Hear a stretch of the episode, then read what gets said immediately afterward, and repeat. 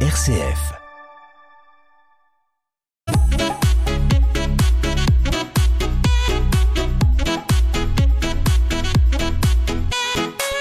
Place à votre rendez-vous de Culture Magazine et dans cette prochaine demi-heure, eh bien, on va vous parler dans quelques secondes d'une pièce de théâtre qui sera jouée dans les EHPAD. Ce sera avec Véronique Dimicoli.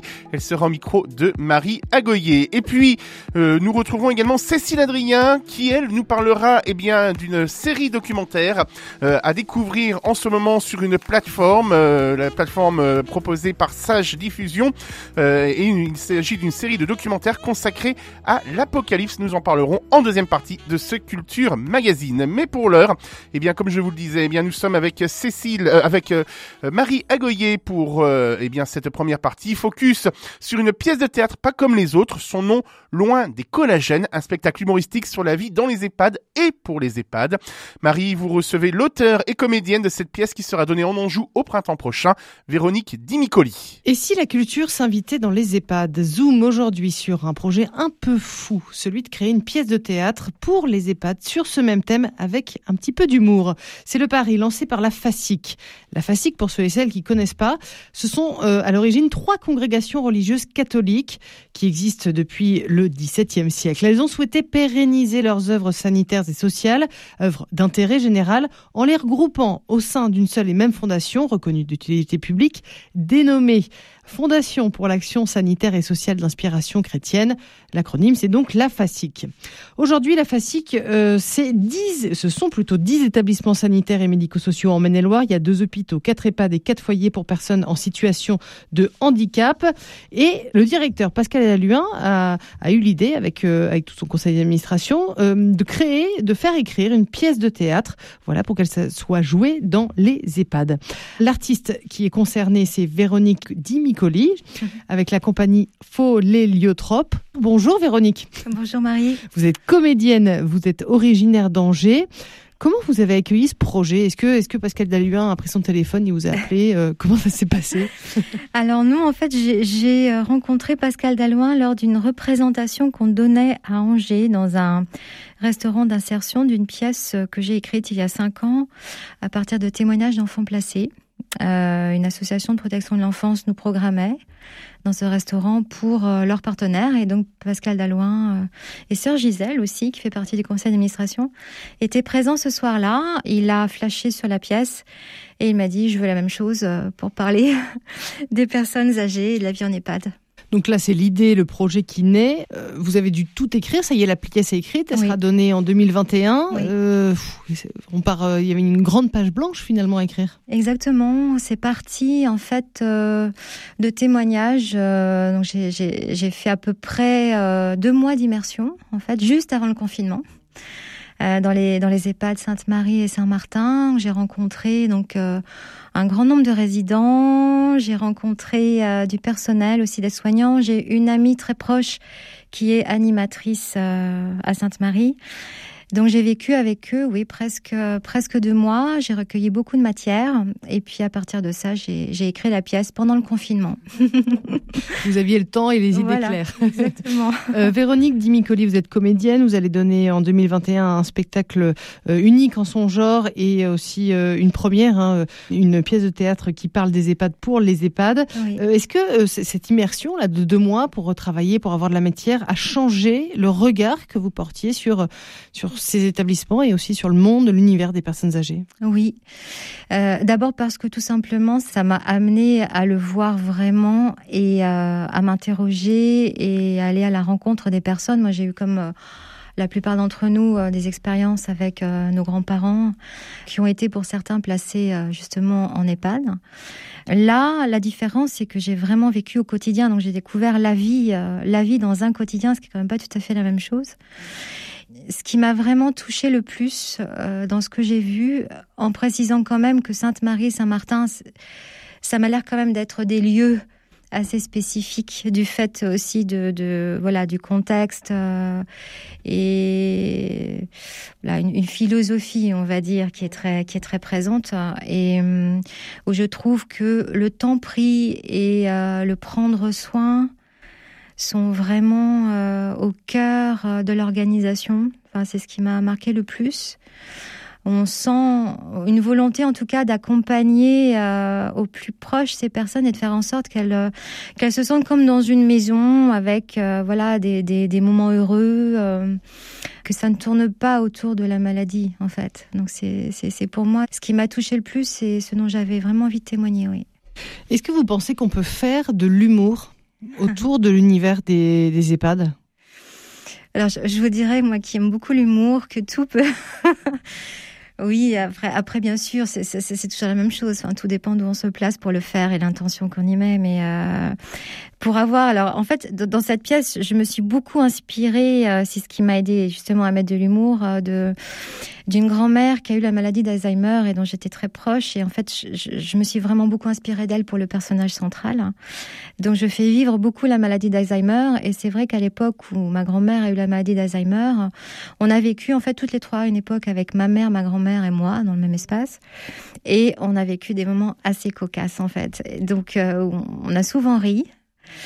Et du coup, j'ai eu envie vraiment de témoigner de ça, euh, parce qu'il y a cette particularité dans la maladie euh, d'Alzheimer que euh, voilà, il y a des associations qui se font, qui sont là de toute logique et qui créent parfois des des, des chocs, des chocs assez drôles en fait. Donc, je me suis beaucoup inspirée de ça et puis aussi de séquences de scènes du quotidien auxquelles j'ai assisté que je trouvais drôles, sans moquerie derrière bien sûr mais vous auriez un exemple? Bah alors oui, euh, que, que j'ai gardé d'ailleurs pour la pour la pièce où on voit euh, bah, les personnes qui sont beaucoup dans la désorientation, enfin donc qui marchent dans les couloirs et puis d'un seul coup qui s'arrêtent en plein milieu puis qui savent plus d'où elles sont venues, et puis d'autres personnes qui arrivent et puis qui les prennent sous le bras et puis qui partent vers l'ascenseur, euh, qui disent allez on va prendre le train ensemble.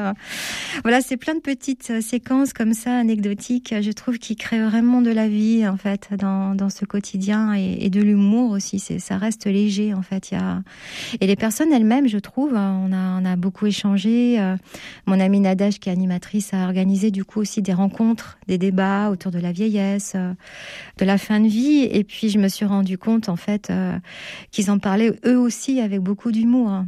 C'est même certains disaient oh, le grand âge, mais moi je, ne suis pas vieille. Tout ça c'est dans la tête. voilà, ce sont les autres qui sont vieux qui nous regardent comme des vieux. Et je trouve ça très juste, oui.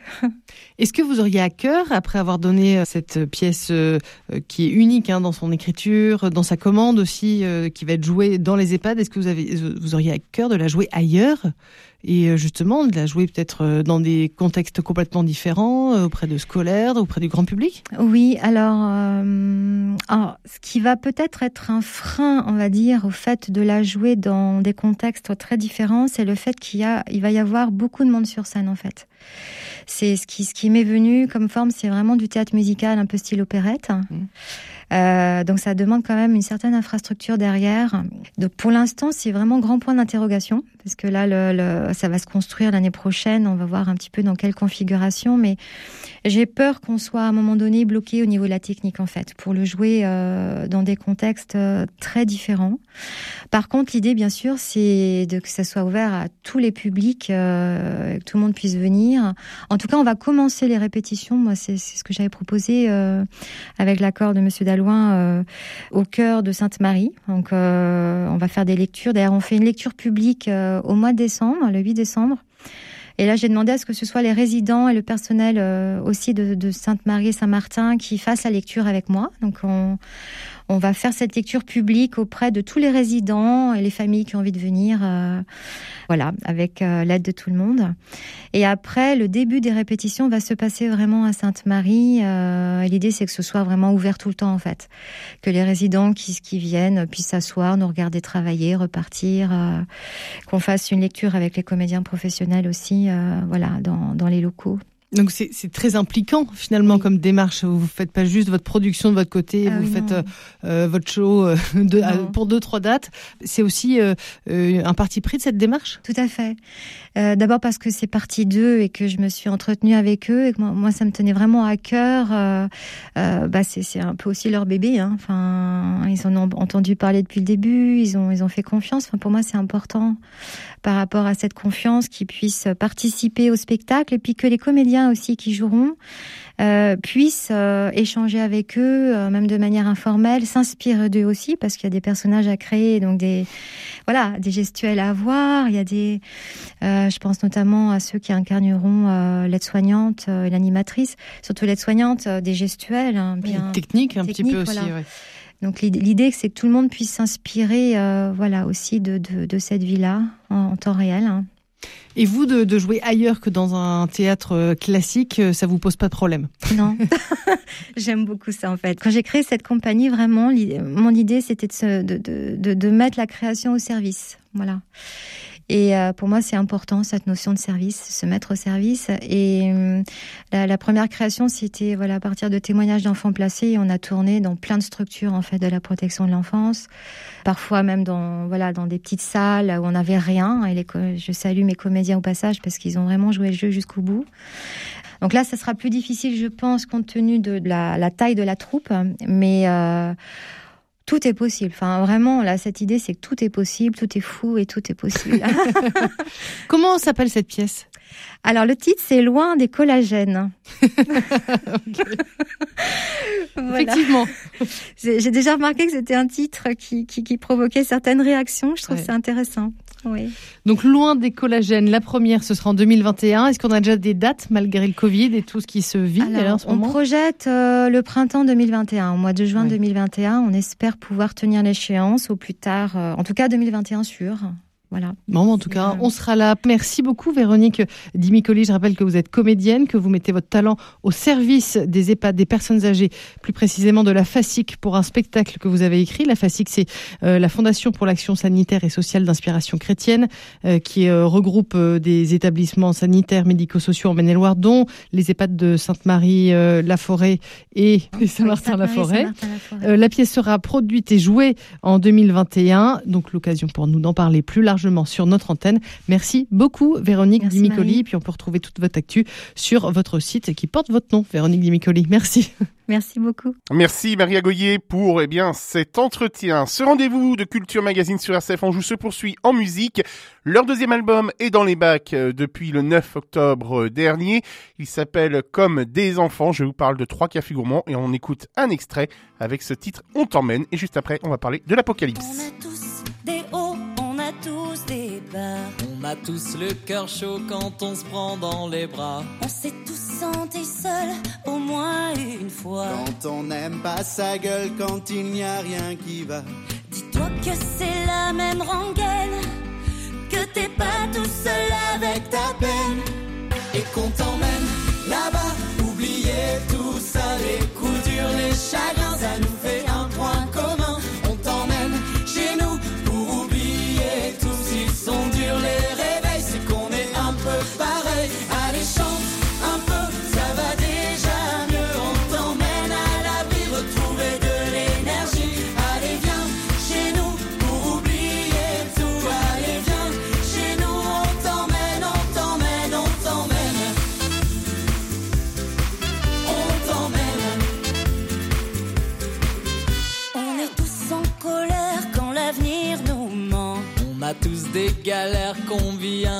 injustement.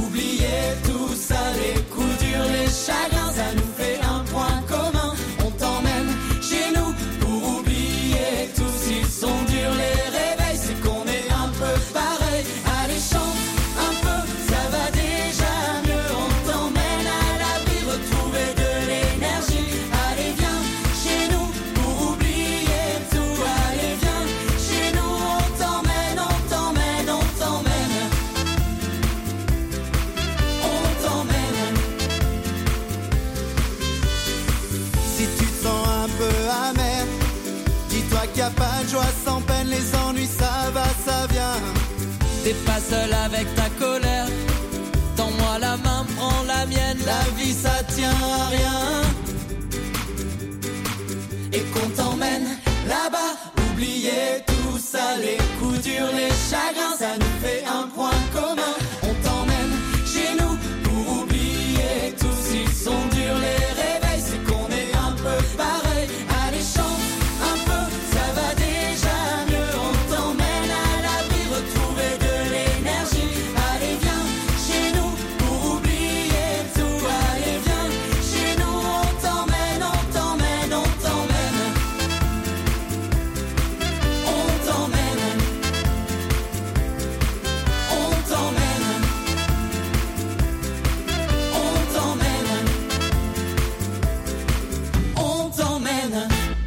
Culture Magazine sur RCF Anjou.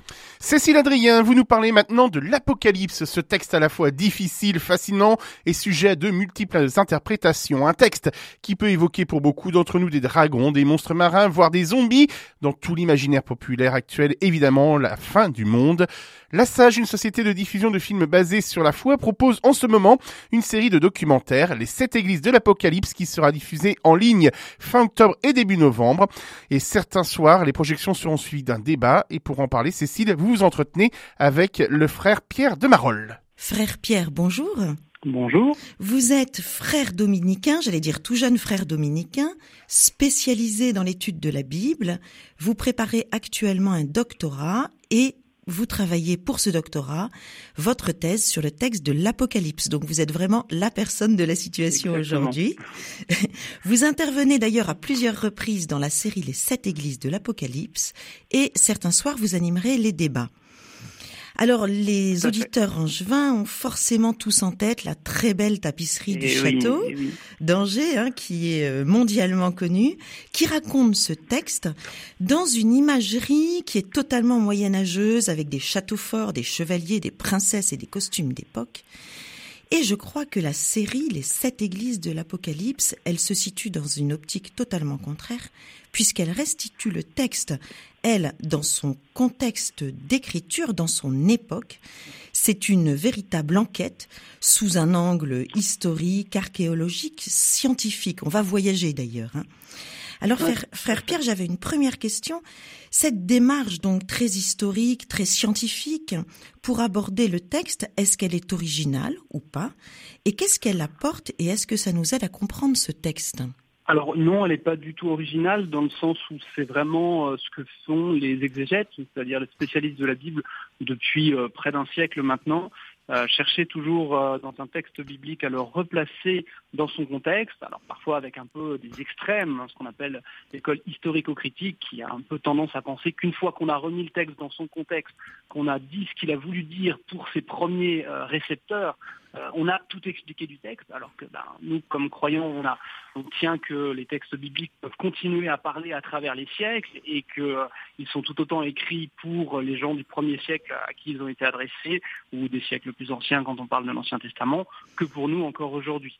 Mais il est important quand même, et c'est là que cette démarche est juste, et que moi je suis comme tous ces exégètes, quelqu'un qui cherche à remettre les textes dans son contexte comme premier mouvement pour comprendre le texte, parce qu'il est tout à fait juste que si on ne remet pas les choses dans leur contexte, on va euh, faire des contresens, on va pas comprendre de quoi parlent les gens, ou on va s'imaginer qu'ils pouvaient dire telle ou telle chose, alors que dans le contexte de l'époque, dans l'imagination de l'époque, c'est pas possible euh, tout simplement de tenir ce genre de propos. Oui, et euh, grâce à cette euh, optique, euh, pour présenter très rapidement le film, on va beaucoup voyager en Grèce et en Turquie. Donc dans les sept églises dans lesquelles Jean a écrit. auquel Jean a adressé son texte. Oui, tout à fait. Et D'ailleurs, on- c'est étonnant hein, pour celui qui s'attend à une série de documentaires. Il y aura neuf épisodes d'une vingtaine de minutes. Qui s'attend à un documentaire qui lui expliquera tout le texte de l'Apocalypse. En fait, euh, le documentaire se concentre uniquement sur les euh, trois euh, premiers chapitres d'un livre, donc l'Apocalypse, qui en compte 22. Donc on peut être un peu déçu. Et en même temps, c'est ça qui est intéressant, c'est que le livre de l'Apocalypse est un livre qui, parmi tous les livres bibliques, est un des seuls qui vous donne son contexte historique. C'est-à-dire que l'auteur qui se présente, qui m'appelle Jean, euh, dit où il a écrit et comment il a écrit euh, ce livre. Il était sur l'île de Patmos, il a eu une vision qui lui a demandé d'écrire euh, ce livre et il dit à qui il l'a adressé en premier. Alors évidemment, tout le long du texte, il nous rappelle aussi que c'est pas seulement pour eux que ça a été écrit, mais tout de même en s'adressant et en donnant un peu pour chaque église à qui il s'adresse, chacune de ces sept églises, chiffre 7 est symbolique, hein, ça veut dire toutes les églises, mais en particulier en commençant par ces sept-là qu'il avait l'air de bien connaître, il nous donne un peu de sa situation. Alors du coup, c'est tentant et tout à fait légitime et même bon, j'ai envie de dire, d'aller regarder un petit peu sur place ce que l'archéologie nous apprend de ces sept églises pour comprendre mieux le contexte dans lequel euh, Jean a écrit et le contexte des gens qui recevaient euh, ces textes. Alors on va citer ces sept églises hein, pour les auditeurs. Donc il y a Éphèse, Smyrne, Pergame, Pergame, Thyatire, Thyatire, S- Philadelphie, Sardes et la Odyssée. Il, il y a peut-être un, quand même euh, un paradoxe dans ce texte, puisque il se place, vous l'avez dit, dans une temporalité et un lieu très précis. On sait même dans quelle Mhm. grotte Jean a écrit. Et en même temps, il est c'est pas dit dans le complètement... texte, mais traditionnellement, oui. Oui, enfin, oui, vous avez raison. C'est pas dit dans le texte, mais on- il y a une grotte identifiée ou que l'on pense identifiée Mhm. pour euh, Mhm. pour le lieu de l'écriture. Mais en même temps, c'est un texte qui est, euh, on pourrait dire avec notre vocabulaire d'aujourd'hui, surréaliste. Il est complètement hors Oui. du temps avec un bestiaire. Est-ce que ça brouille pas les pistes, ce côté à la fois très précis et très surréaliste? Alors, bah, ça brouille les pistes de toute personne qui se contente de la culture ambiante pour euh, juger de ce qu'est la Bible, mais ça brouille pas beaucoup les pistes pour quelqu'un qui a déjà lu la Bible, hein. parce que c'est quand même une partie importante des auteurs de l'Ancien Testament, ça s'appelle les prophètes, et qui pratiquent ce genre de sport, si j'ose dire, c'est-à-dire être extrêmement situé, c'est généralement on vous dit telle personne sous tel roi dans telle situation politique et militaire précise, et qui vont se mettre avec des images, mais vous avez utilisé un beau mot, surréalisme au sens presque artistique qu'on peut donner à ce mot, qui vont expliquer quelque chose qui à la fois est très concret. Euh, Jérusalem va être détruit, ou tel roi va être tué, ou le peuple doit se convertir, ou il faut arrêter de faire ceci ou faire cela, ou au contraire faire ceci ou faire cela, mais avec des images euh, et, des paroles poétiques euh, très fortes. Et l'Apocalypse se situe complètement dans cette tradition, et je pense que pour celui qui voudrait commencer la Bible par lire le livre de l'Apocalypse, ça va être une sorte d'overdose parce que il va tout d'un coup être confronté à un livre qui concentre énormément d'images, parce que c'est un peu la volonté de ce livre, de concentrer toutes les images de la tradition biblique, de leur donner une sorte d'apothéose, d'accomplir toutes ces images en, Jésus-Christ. Et euh, il va tomber sur tout ça sans avoir eu l'habitude d'aller un peu euh, lire euh, les textes, les récits. C'est beaucoup plus facile à lire, des récits qui sont nombreux dans l'Ancien Testament, qui font plus de la moitié de l'Ancien Testament, plus de la moitié du Nouveau. Et puis, peu à peu, les images des prophètes, peu à peu, les images des textes de sagesse, pour pouvoir avoir d'une certaine manière le vocabulaire artistique, j'ai envie de dire, puisque c'est des images, il faut quasiment parler d'art, pour lire le livre de l'Apocalypse, sans faire tout de suite des projections qui en fait lui viennent de sa culture populaire, des films qu'il a vus, euh, que sais-je, le dernier X-Men ou, quelque chose de ce genre-là, pour Oui. juger d'un texte qui, lui, a un répertoire, a un vocabulaire d'images, à savoir l'Ancien Testament. On ne comprend pas le texte de l'Apocalypse avec notre culture actuelle. On comprend l'Apocalypse en relisant l'Ancien Testament. C'est ça que vous voulez dire? Alors, je veux dire, il faudrait pas être extrême. Je pense que le texte de l'Apocalypse, je vous l'ai dit, a quelque chose à dire pour notre culture actuelle. Je pense qu'à la limite, c'est pas plutôt dans l'autre sens. C'est le texte de l'Apocalypse qui devrait, une fois bien compris, nous aider à comprendre notre culture actuelle, les vrais enjeux, les enjeux souterrains de notre culture actuelle, euh, les, les puissances du mal qui s'y déploient et au contraire, le victoire euh, dans, dans le Christ. Mais euh, si on veut euh, décrypter des images, je sais pas moi, par exemple des quatre vivants qui sont autour du trône, ce fameux aigle, lion, bœuf et homme qui sont autour du Christ, faut pas commencer par vous dire tiens, euh, qu'est-ce que les Mayas ont dit des, bœufs, des aigles et qu'est-ce que les, euh, les derniers films à la mode m'ont dit de... Non, allez d'abord voir ce que tout simplement on vous dit dans l'Ancien Testament, ce qu'on vous dit dans l'Évangile, ce que vous dit à la de tradition chrétienne sur ces, sur ces choses-là. Pour revenir à ce bestiaire justement euh, effrayant euh, qu'il y a dans le dans le texte de l'Apocalypse et qui fascine tout le monde, qu'est-ce que ce texte nous dit des forces du mal justement? Ah bah ça, c'est vraiment la bonne question, c'est-à-dire en fait toute la Bible hein, réfléchit à cette question. Euh, la Bible est portée par un peuple et puis ensuite par une communauté croyante, les chrétiens, qui vont dire Dieu est bon, il a créé le monde bon. Le monde, on le voit quand même baigné dans le mal, dans la souffrance, etc. Donc comment euh, résoudre euh, ce paradoxe? Donc d'une certaine manière, toute la Bible cherche à répondre à cette question et le Nouveau Testament vient apporter un élément nouveau, un élément décisif pour répondre, à savoir euh, ce Dieu euh, qui est bon et qui a créé un monde qui s'est perverti d'une certaine manière et où règne le mal, il est venu en tant qu'homme dans ce monde souffrir et mourir pour racheter ce monde. Et l'Apocalypse vient prendre cet élément, le faire résonner dans tout le tissu des textes et des images de l'Ancien Testament et vient dire alors qu'est-ce que ça veut dire?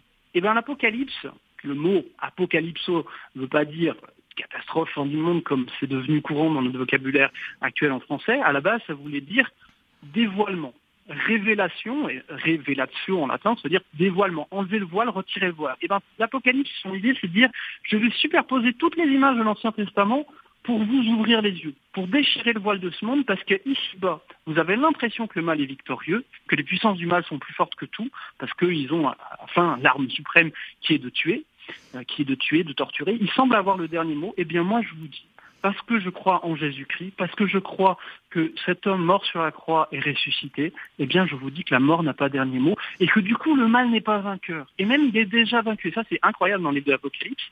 Dès le chapitre 4, euh, pardon, dès le chapitre 4, 5, donc dès le chapitre 5, on vous dit déjà la fin de l'histoire. L'agneau, immolé et pourtant debout, il a ouvert le livre scellé, il a gagné. Et on l'acclame au ciel en disant qu'il a gagné. Tout le reste du livre, dites, mais pourquoi il y a encore le dragon, il y a encore les bêtes et tout qui se déchaînent? Et le chapitre 12 vous répond à cette question. Au moment où le dragon tombe du ciel, il y a une voix au ciel qui acclame et qui dit, Malheur à vous la terre, le dragon descend vers vous plein de fureur, il se déchaîne parce qu'il sait qu'il lui reste peu de temps.